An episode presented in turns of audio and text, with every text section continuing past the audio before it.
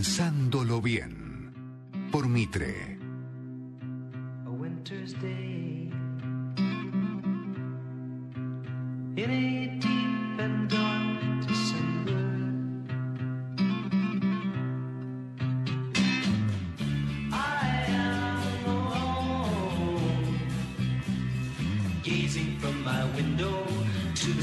below on a freshly fallen silent shroud of snow.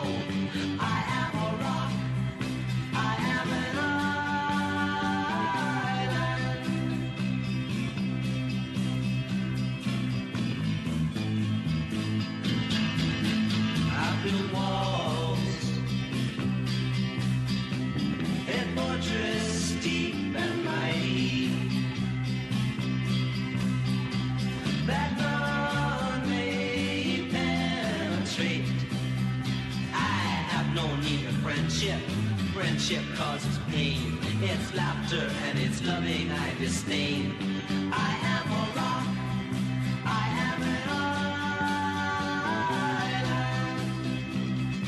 recuerdos que trae esta canción de Simon Funkel, ¿no? Extraordinario. Bueno, estamos por vivir otra noche mágica en estas piezas de colección que nos está entregando semana a semana un gran escritor argentino y editor que yo recomiendo muchísimo, se llama Gonzalo Garcés. ¿eh? ¿Cómo andás, Gonzalo?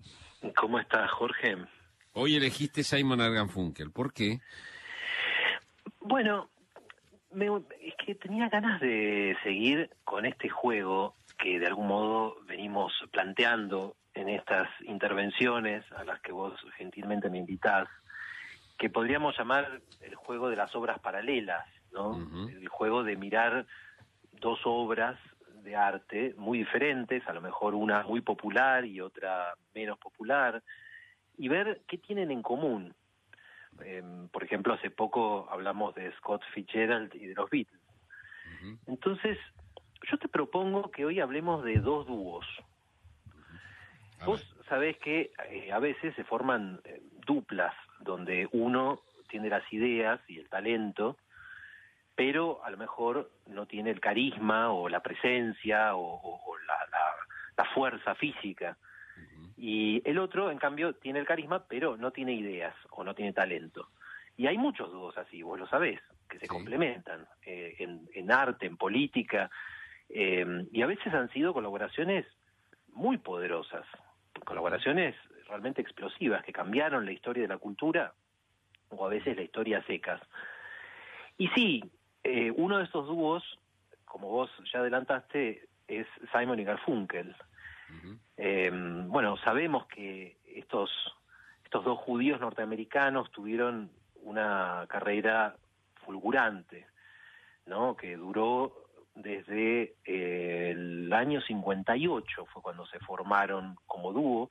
Al principio, esto es una anécdota, se llamaban Tom y Jerry, un poco inspirados por el hecho de que Paul Simon era muy chiquito, muy bajito, y, y Garfunkel muy alto y se llamaban así al principio. Eh, después se cambiaron el nombre por sus apellidos y se separaron en 1970. Ujú.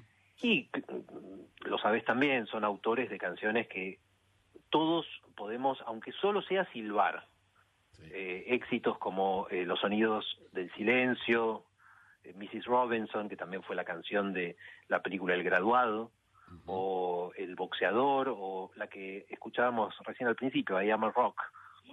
Y quizá sepas también que fue una relación tormentosa, porque de un lado tenías a un Paul Simon muy comprometido siempre con su música, y a un Art Garfunkel que era más inconstante, más volado.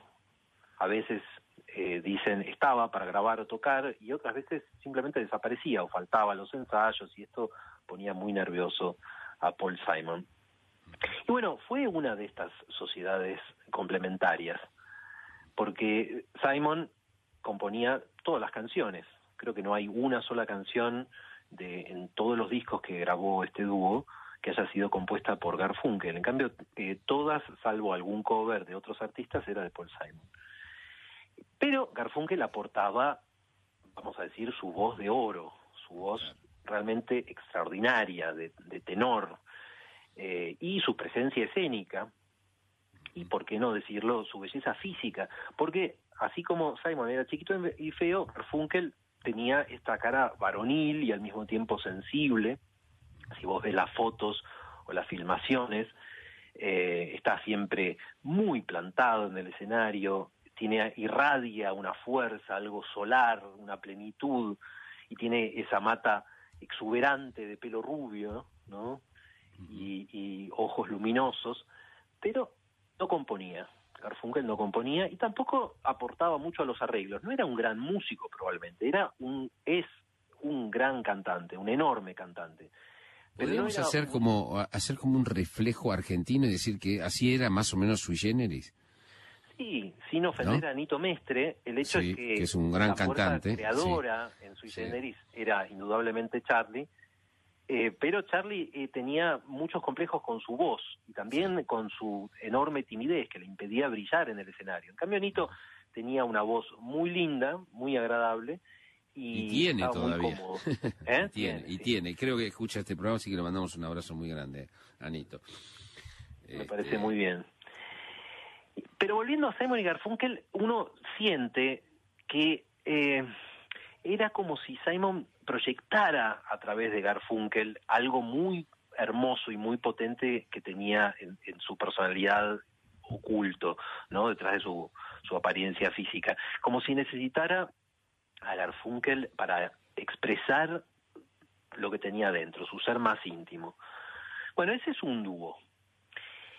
¿Y cuál es el otro dúo? El otro dúo es tan desconocido como eh, Simon Garfunkel es famoso y vivió 300 años antes, pero también fueron judíos y también fueron complementarios.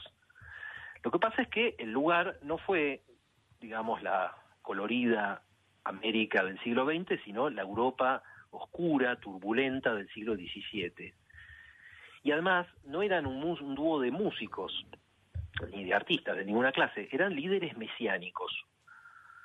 Uno se llamaba Natán de Gaza, y era rabino, fue estudioso de la Cábala y fue uno de los más grandes creadores de relatos que vivieron. Solo que no conocemos mucho de él, salvo lo que aparece en algunas crónicas, eh, porque ese talento narrativo no se aplicó a la ficción, sino a la realidad. Natán de Gaza se dedicó a interpretar la realidad de su época y fue además el cerebro de otro hombre, que era su complemento, y se llamaba Shabbatai Sevi. Bueno, Natán, Estamos hablando Eh, del como- 1600, ¿no? Del estamos 1600. a- hablando Sí. del 1600, de mediados del, mil- del 1600. Ujú. Eh, y Natán era, era feo también, como, com- vamos a decir que en, este modelo de, duplas que se complementan seguían las reglas, porque Natán era feo, era contrahecho, era tímido, pero tenía grandes ideas.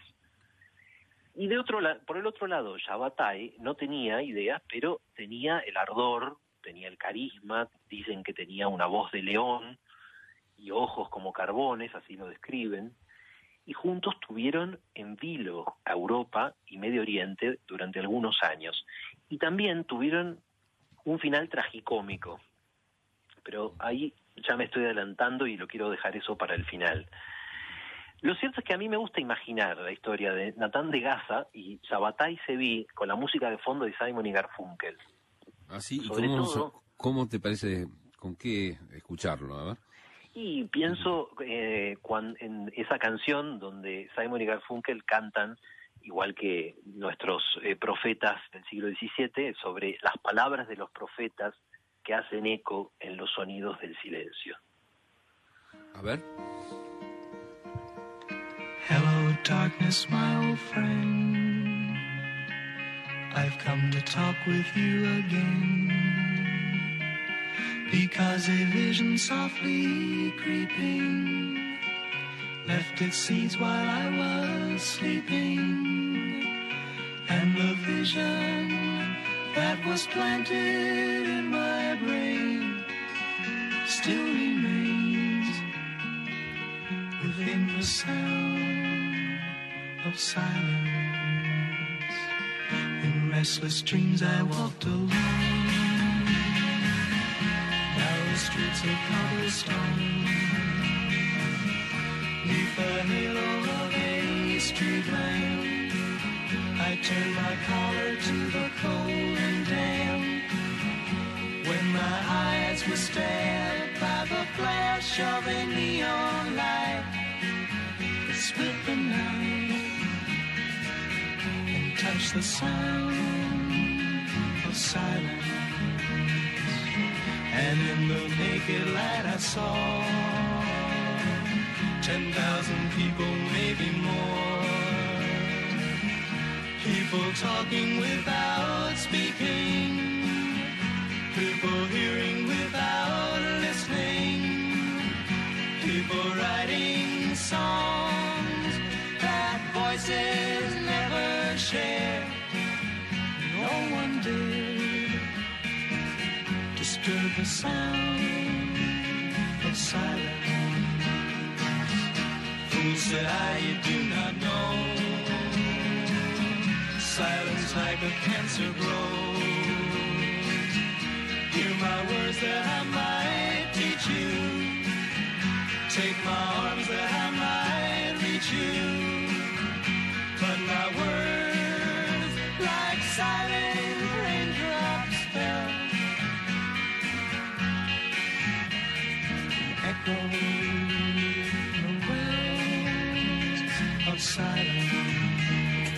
Qué, qué, qué pureza, ¿no? Qué pureza y qué, qué, qué canción sencilla pero tan este, extraordinaria, verdaderamente, ¿no? Y las armonías de Simon y Garfunkel son extraordinarias. Y lo que les da esa vibración, esa magia especial, siempre es la voz de Garfunkel, más que la de Simon. Bueno, ahora que escuchamos algo de esta canción y que entramos en el, clima un poco trágico que transmite, te propongo que tratemos de imaginar cómo era la vida de los judíos en la Europa del siglo XVII.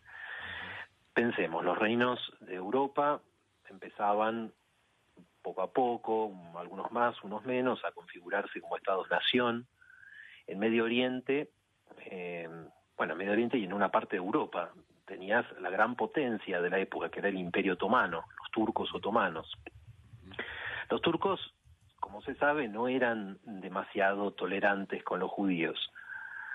Eh, siempre siempre el, hombre o la mujer judío que vivía en territorios otomanos sabía que podía perder sus bienes, su casa, eh, sin, sin que hiciera falta demasiada provocación. Por otro lado, los judíos que vivían en Europa, el judío de Varsovia, de Ámsterdam, de, de Londres, no vivían mucho más seguro. Entonces, llegamos al año nefasto de 1648. En 1648 tuvo lugar uno de esos eventos catastróficos en la historia de los judíos, eh, que se puede comparar con la expulsión de los judíos de España en 1492 o los, los pogroms en el siglo XIX. Lo que pasó en, en 1648 fue que en Ucrania y en Polonia los judíos quedaron atrapados en medio de una disputa que había entre señores católicos y sus siervos ortodoxos. La disputa ahora no viene al caso, pero lo cierto es que la situación se puso violenta y al final todos se pusieron de acuerdo para culpar a los judíos. La matanza fue terrible, terrible. Murieron, según se, registra, más de 100.000 personas. 100.000 judíos en Europa fueron masacrados. Eh, hubo cerca de 300 comunidades judías en Ucrania, en Polonia, en Alemania y otros países que fueron totalmente destruidas. Bueno, por supuesto, este hecho conmocionó a los judíos de toda Europa y también del norte de África y de Medio Oriente, porque venía a recordarles lo precario de su posición. O sea, sin Estado propio, siempre en minoría, en general despreciados, haciendo eh, los trabajos de intermediarios, de comerciantes, de prestamistas que los cristianos eh, se negaban a hacer o a veces tenían prohibido hacer. En todo caso, con muy pocos derechos, de, dependiendo siempre de la buena voluntad del gobernante. Y en cualquier momento podía sucederles una catástrofe así.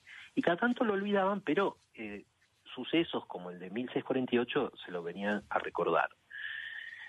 Bueno, ¿qué pasa cuando una, una persona o un pueblo vive un tiempo de catástrofe? Lo que suele suceder es que la gente se aferra a quien traiga una promesa de redención.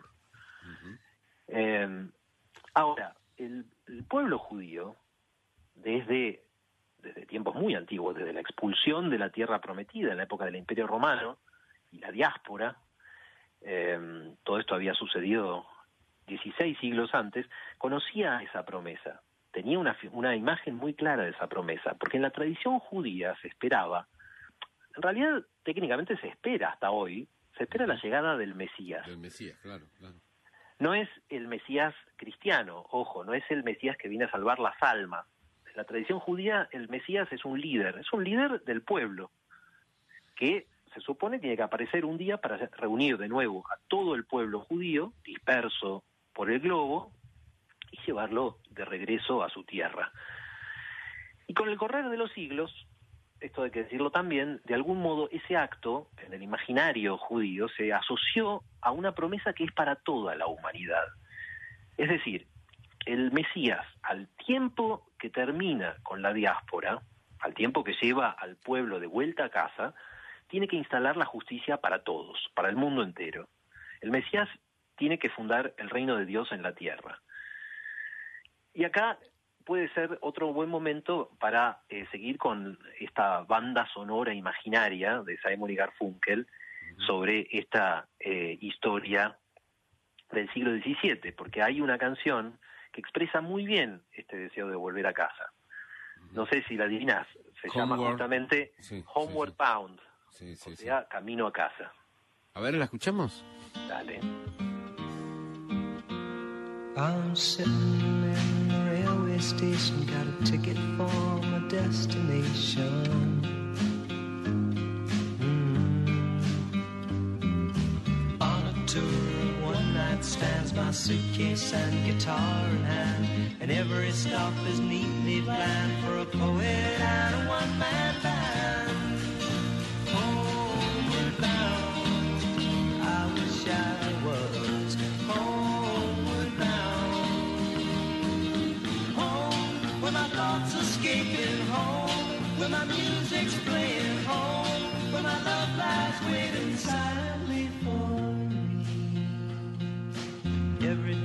Is an endless stream of cigarettes and magazines. Mm. And each town looks the same to me the movies and the factories. And every stranger's face I see reminds me that I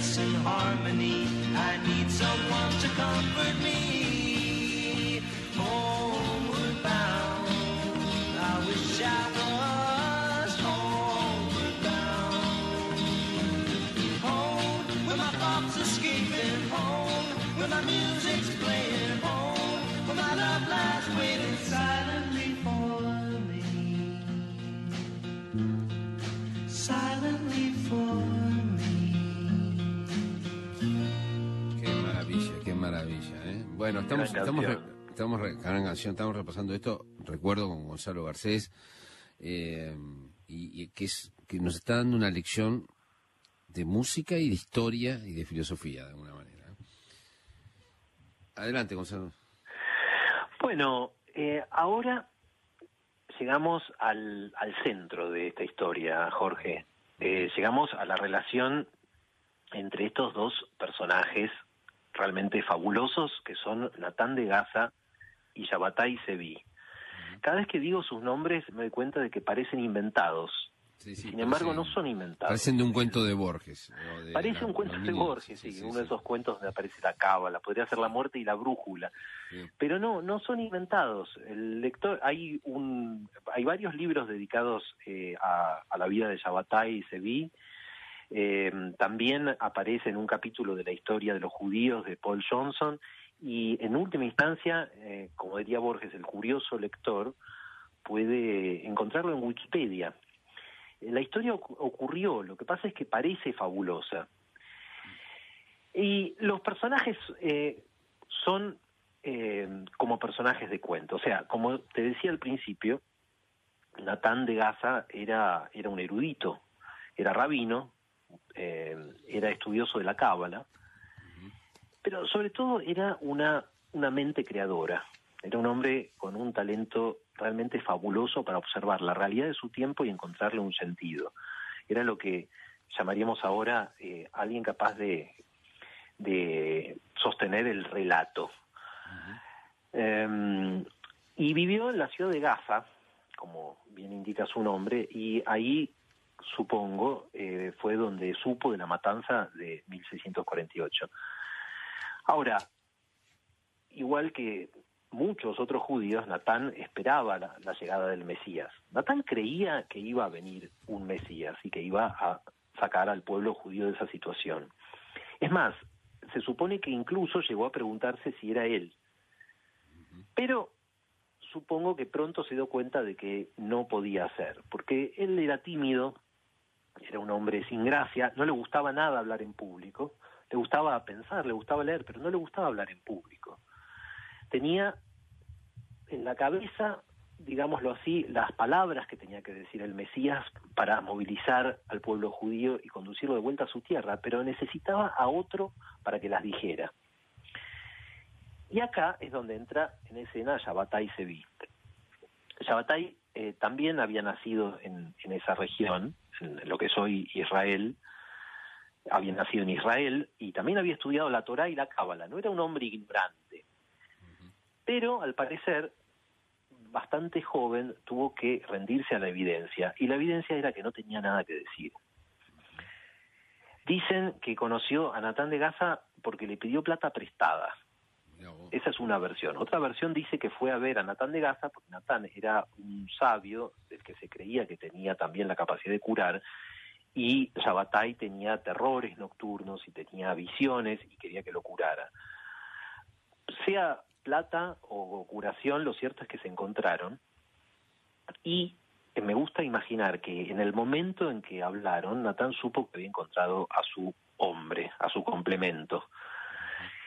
Le explicó que eh, el Mesías estaba por llegar y se convenció de que era él, de que era Shabbatai. Y a Shabbatai no le costó nada creerlo. Empezaron a predicar juntos. Viajaron por todo Medio Oriente y por toda Europa hablándole a las comunidades judías. Natán explicaba, bueno, Natán subía al escenario como si fuera un profeta y explicaba que había encontrado al, al Mesías y explicaba por qué, y explicaba cómo eran sus rasgos y cuál era su misión y prometía que iba a sacar al pueblo de la situación en la que estaba y después bajaba y subía Shabbatai. Y Shabbatai decía las palabras que Natán había escrito para él o que le había enseñado. Y esto es lo mejor, la gente empezó a responder, empezó a conmoverse. Los judíos lloraban, lo aclamaban. La multitud empezó a creer, empezó a creer que había una salvación y que era esa dupla. Eh, ya te dije, era hermoso y era carismático y podía encarnar muy bien al Mesías, siempre que tuviera otro para escribirle el libreto. Pero además, y esto lo menciono porque es muy importante en esta historia, Shabbatai era lo que hoy llamamos bipolar o maníaco depresivo. A veces estaba con las pilas puestas y a veces se apagaba. A veces tenía toda la energía del mundo y a veces no podía ni levantarse. Ahora, esto no era un problema para, para Natán de Gaza, eh, porque Natán le encontraba una explicación a todo. Eso es, eh, usaba las enseñanzas de la Cábala, que enseña precisamente a interpretar la realidad. Entonces, cuando eh, Shabbatai estaba deprimido, bueno, Natán explicaba que este era el momento en el que el Mesías ocultaba su cara y entraba en una especie de, de eclipse. Y además, había una ventaja adicional, que es que cuando estaba deprimido, Shabbatai era dócil y Natán lo podía usar virtualmente como una marioneta humana. Así que la sociedad funcionaba, pero el problema era cuando Shabbatai Sevi se ponía maníaco, porque en esos momentos se escapaba al control de Natán. Y cuando escapaba al control de Natán, le daba por hacer cosas prohibidas por la religión judía. A ver, ¿lo vas a contar en un ratito? ¿Sí? Dale. Estamos con Gonzalo Garcés hablando de una historia que parece de las mil y una noches, de un cuento de Borges, pero que está interrelacionada con, con, con Simon Garfunkel. ¿eh? Estamos poniendo su música también, ¿eh? en una noche mágica, eh, como nos tiene acostumbrados ya Gonzalo Garcés. Vamos a Mitre Informa primero y seguimos con esto, dale. Pensándolo bien. Por Mitre. I'm sitting in the railway station, got a ticket for my destination. Mm. On a tour of one night stands, my suitcase and guitar in hand, and every stop is neatly planned for a poet and a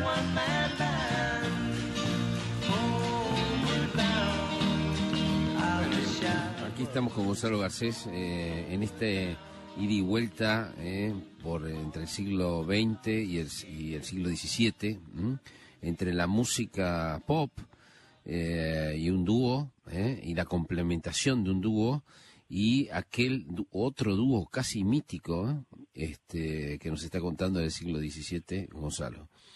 Así es, estábamos hablando de Shabbatai Sevi, el falso mesías judío del siglo XVII, que entre otras cosas era maníaco depresivo. Y te estaba diciendo que cuando se ponía maníaco, Shabbatai eh, escapaba al control de su mentor, del que le daba la letra, del que le escribía los discursos, que era Natán de Gaza. Te voy a confesar algo, cada vez que vuelvo a leer esta historia, no puedo evitar reírme y encontrar una ocurrencia genial, digna de un gran cómico, que, cuáles eran las cosas que Shabbatai Sevi hacía cuando se ponía maníaco, cuáles eran las cosas prohibidas que hacía. Eran las siguientes, a veces comía alimentos prohibidos como el cerdo, otras veces le daba por agarrar una guitarra y tocar canciones españolas, canciones de amor españolas, y otras veces hacía lo peor de todo, pronunciaba el nombre secreto de Dios. Ahora, esto realmente es imperdonable. Eh, hay muchas cosas que un judío eh, piadoso eh, no debe hacer, pero la peor de todas es, es pronunciar el nombre secreto de Dios. Recordemos, recordemos que la tradición judía, especialmente en la Cábala, Dios tiene nombres secretos, varios, no solo uno. Y se dice que quien pronuncia en voz alta uno de esos nombres puede otorgar la vida. Esa es la base de la historia del golem, que podemos dejar para otra ocasión. Sí. Pero se supone, en la historia del golem hay un, un rabino en Praga que pronuncia eh, el nombre secreto de Dios, los, lo sopla, digamos, sobre un puñado de cenizas y crea así un, un ser viviente. Entonces era una, eh, una herejía terrible, era casi usurpar el lugar de Dios. Y cuando Shabbatai Sevi se ponía, se ponía maníaco, eh, le daba por hacer eso. Eh, yo me imagino a veces eh, esta historia como si fuera eh, filmada por los Monty Python, Jorge. Claro. Me imagino a Shabbatai maníaco haciendo estas cosas y me imagino a Natán que lo, lo saca precipitadamente del escenario y lo reprende y le dice, Shabbatai, ¿qué te dije yo? Y Shabbatai contestando que no dijera el nombre secreto de Dios. ¿Y vos qué hiciste? Pronuncié el nombre secreto de Dios. Y me lo imagino diciendo, no pasa nada, acá estoy yo, ustedes quédense tranquilos, que si yo estoy acá va a estar todo bien. Y en esos momentos me parece escuchar ese himno a la despreocupación, que es otra canción de Simon y Garfunkel, que se llama La canción del puente de la calle 59. ¿La escuchamos? ¿Escuchamos? Dale.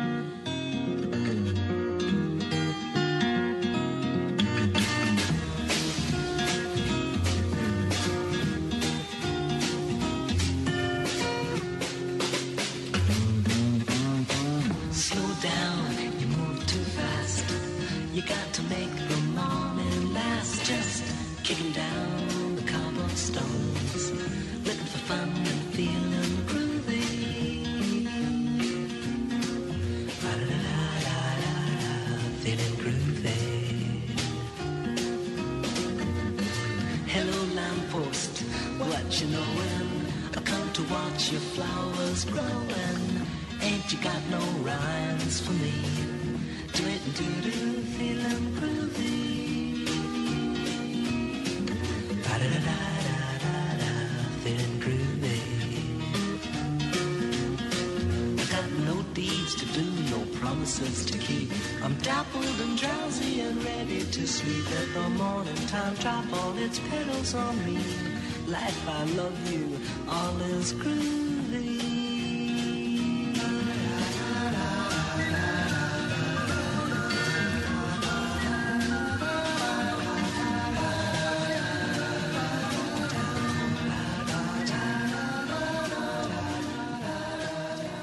Pureza, ¿no? Qué música tan pura e impresionante realmente. Sí, algo cristalino. Vida, te amo, todo está bien, canta Paul Simon en esta canción que es del año 66, de uno de sus mejores discos. Pero, volviendo a la historia de Natán y Shabatai, la historia en un momento se empieza a poner negra. No es una historia con final feliz. Eh, a medida que Natán y, y Shabbatai, este, este dúo dinámico del mesianismo judío, ganaba popularidad en sus giras por Europa, las fases maníacas de Shabbatai al parecer se hicieron más agudas, se hicieron cada vez más extremas. Eh, parece que en Esmirna, eh, que es una ciudad de, de Turquía, se enfureció porque en una sinagoga sefaradita no querían reconocerlo como Mesías. Y entonces Shabbatai, eh, furioso, le rompió la puerta con un hacha. Bueno, esto por supuesto generó cierta preocupación, pero no opacó su figura mesiánica. La gente seguía amando a este dúo, seguía yendo a escucharlos y las palabras de Natán de Gaza en la boca de Shabbatai Sevi seguían, vamos a decir, inflamando los corazones. Pero Shabbatai estaba cada vez peor. Eh, otra historia. En Siracusa, en medio de una prédica que hasta ese momento venía bien, Shabbatai otra vez se fue al pasto, otra vez comió gra- grasas prohibidas, de nuevo tocó la guitarra y de nuevo pronunció el nombre secreto de Dios. Era realmente muy mala suerte. Pensá que justo cuando parecía que estaban por triunfar, que estaban logrando el levantamiento de todos los judíos de Europa y de África y de Medio Oriente, y asomaba la esperanza de que todos volvieran a la tierra prometida, Shabbatai se estaba descontrolando. Pero al mismo tiempo la promesa que le hacía a los judíos era irresistible, era nada menos que llevarlos de vuelta a su tierra, o sea, al antiguo reino de Israel, el que había sido destruido tantos siglos antes por el Imperio Romano. Se presentaba, y acá conecto de nuevo con nuestra banda de sonido, como un puente sobre aguas turbulentas. Vamos a escucharlo, a ver. Otro clásico, ¿eh? Otro clásico.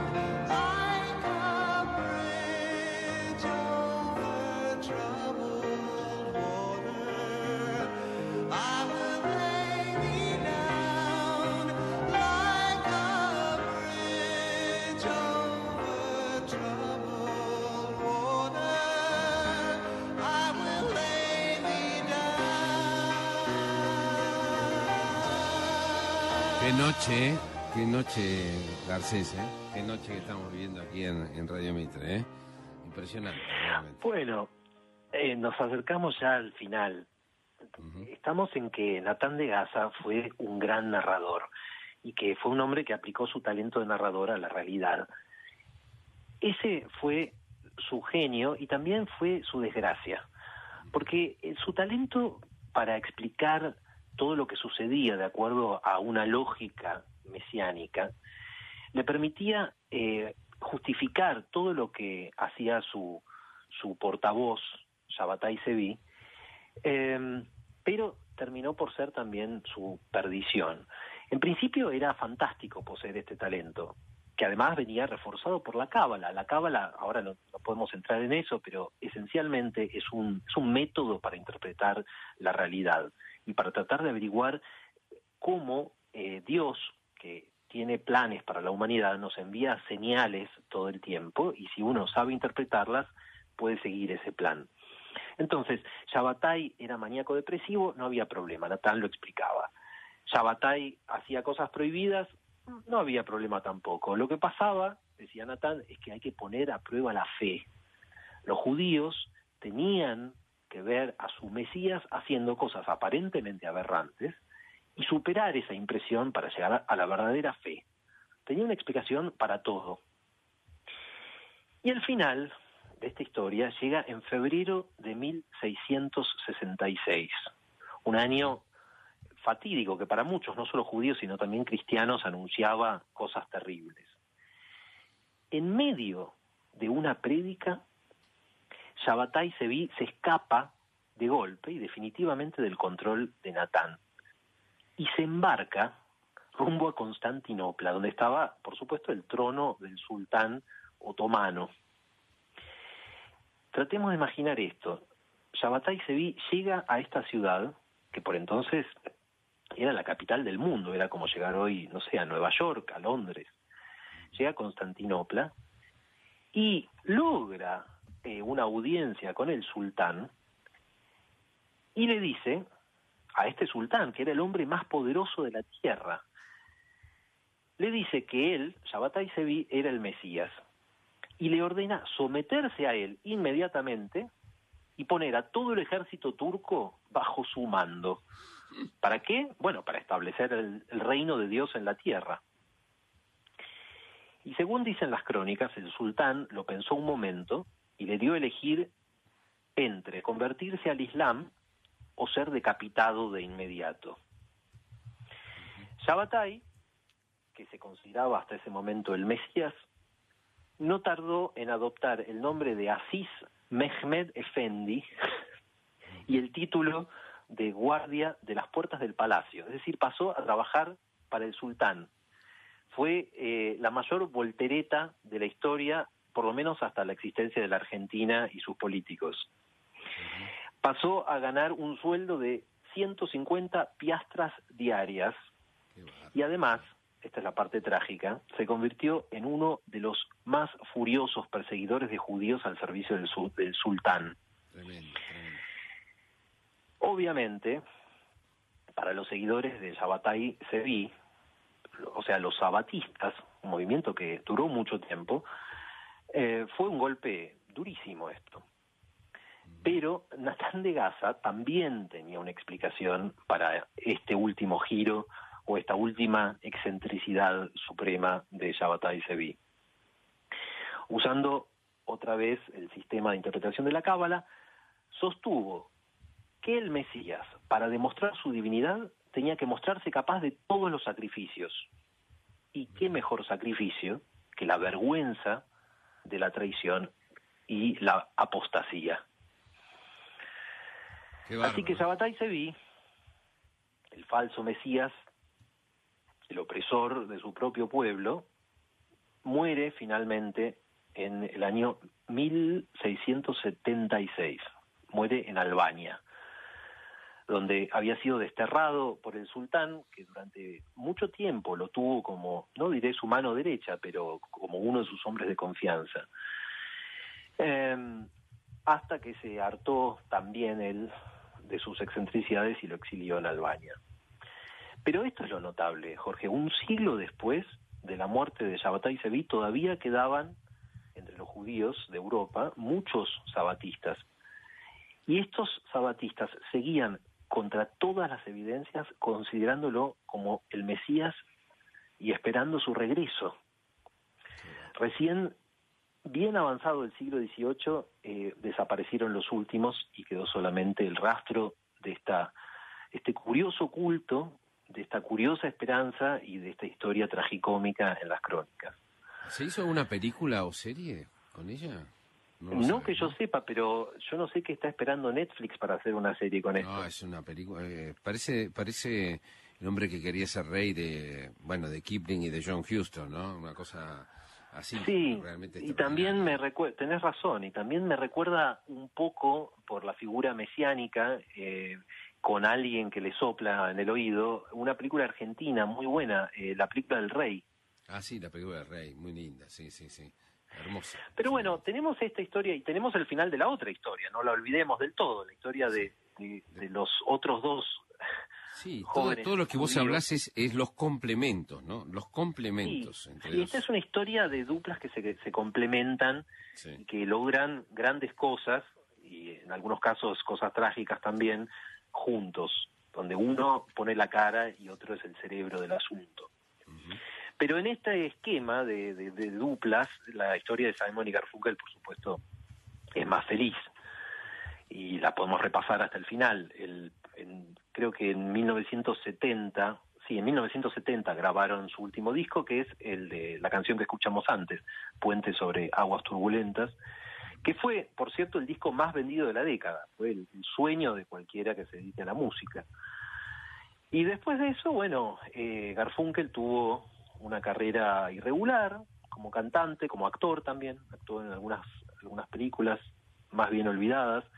Y Paul Simon siguió haciendo discos, grandes discos, ahora como solista, y al parecer reconciliado con su corta estatura y con su apariencia física, perdió la timidez. Volvieron a reunirse Simon y Garfunkel varias veces para cantar juntos. Una de ellas en el Central Park en 1981 reunieron al, al, al público más grande de la historia de la música hasta entonces, a 500.000 personas que se juntaron para volver a escuchar sus canciones. Siguieron siendo amigos, siguieron irritándose también mutuamente, Simon con su carácter obsesivo, Garfunkel con su carácter inconstante, pero cada vez que se volvieron a juntar volvió a producirse el milagro de esas dos voces, como decís vos, de una pureza extraordinaria, esas armonías inolvidables y esas, esas melodías también, Eh, esas, esas letras poéticas, conmovedoras, pero a mí me sigue pareciendo sugerente, me da que pensar, que una de las últimas canciones de este dúo, que además es una de las más conocidas, curiosamente hable de fe religiosa y de una decepción, que no son temas que estuvieran muy en boga en la década del 60, ¿verdad? No, para es una nada. canción que, sin embargo, en un punto dice que Dios te bendiga, por favor que Dios te bendiga, y en otro momento eh, pregunta, eh, ¿a dónde te fuiste? Una nación vuelve sus ojos solitarios hacia ti. Esos son dos versos de la canción Mrs. Robinson. Y a mí me gusta pensar que hay algo en la historia de Natán de Gaza y de Shabbatai Sevi que se coló secretamente, sin que nadie lo sepa, sin que lo sepan ni siquiera eh, Paul Simon y Arthur Garfunkel. Algo eh, de esa historia se coló en la canción, en Mrs. Robinson. A ver, vamos a escucharla.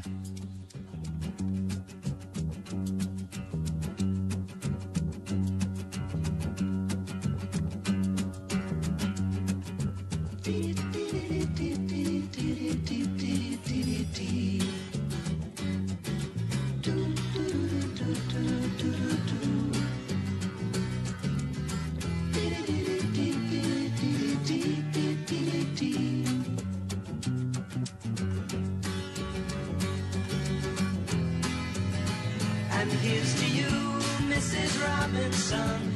Jesus loves you more than you will know. Whoa, whoa, whoa. God bless you, please, Mrs. Robinson. Heaven holds a place for those who pray. Hey, hey, hey. Hey, hey, hey. We'd like to know a little bit about you for our files. Like to help you learn to help yourself. Look around you, all you see are sympathetic eyes. Stroll around the grounds until you feel at home. And here's to you, Mrs. Robinson. Jesus loves you more than you will know. Whoa, whoa, whoa. God bless you, please, Mrs. Robinson. Heaven holds a place for those who pray. Hey, hey, hey. Hey, hey, hey.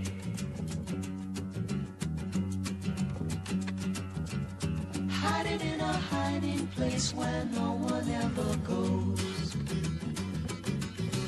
Put it in your pantry with your cupcakes. It's a little secret, just the Robinsons affair. Most of all, you got to hide it from the kids. Cuckoo, cuckoo, Mrs. Robinson. Jesus loves you more than you will know. Whoa, whoa, whoa. God bless you, please, Mrs. Robinson. Heaven holds a place for those who pray. Hey, hey, hey. Hey, hey, hey.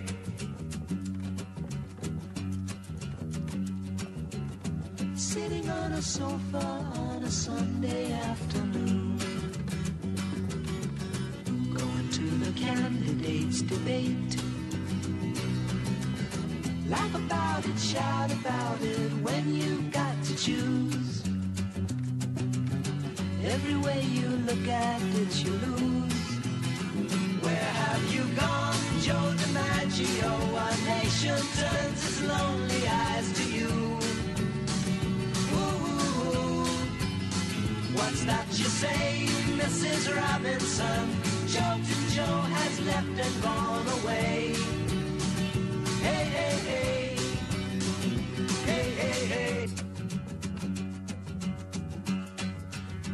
Escribe, me escribe Daniel Arcucci, uno de los grandes amigos y unos grandes eh, periodistas deportivos de todos los tiempos de la Argentina.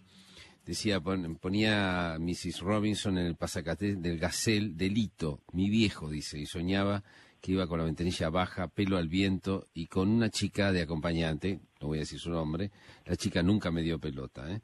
Este, los recuerdos cotidianos de esta banda de sonido eh, que estamos poniendo con Gonzalo Garcés esta noche, ¿no?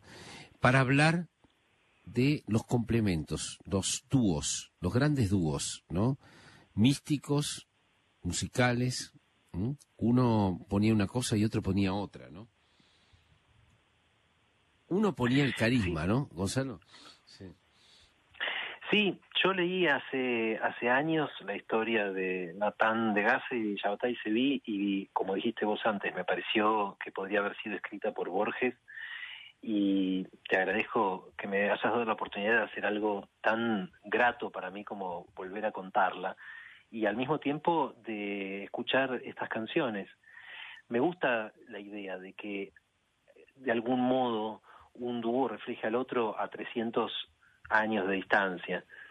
Eh, creo un poco en, en esas reencarnaciones eh, artísticas o espirituales. Extraordinario. Se llama Gonzalo Garcés. Es uno de los grandes escritores argentinos. Es un gran editor y ahora nos regala estos momentos de colección ¿eh? de la radio y de la noche. Gracias, Gonzalo. Un abrazo grande. Hasta la semana próxima. Un abrazo, Jorge. Vamos a Mitre Informa primero. Ole. Dale. Most of all, you got to hide it from the kids. Cuckoo, cuckoo, Mrs. Robinson. Jesus loves you more than you will know. Whoa, whoa, whoa. Pensándolo bien. El programa de Jorge Fernández Díaz. Por Mitre.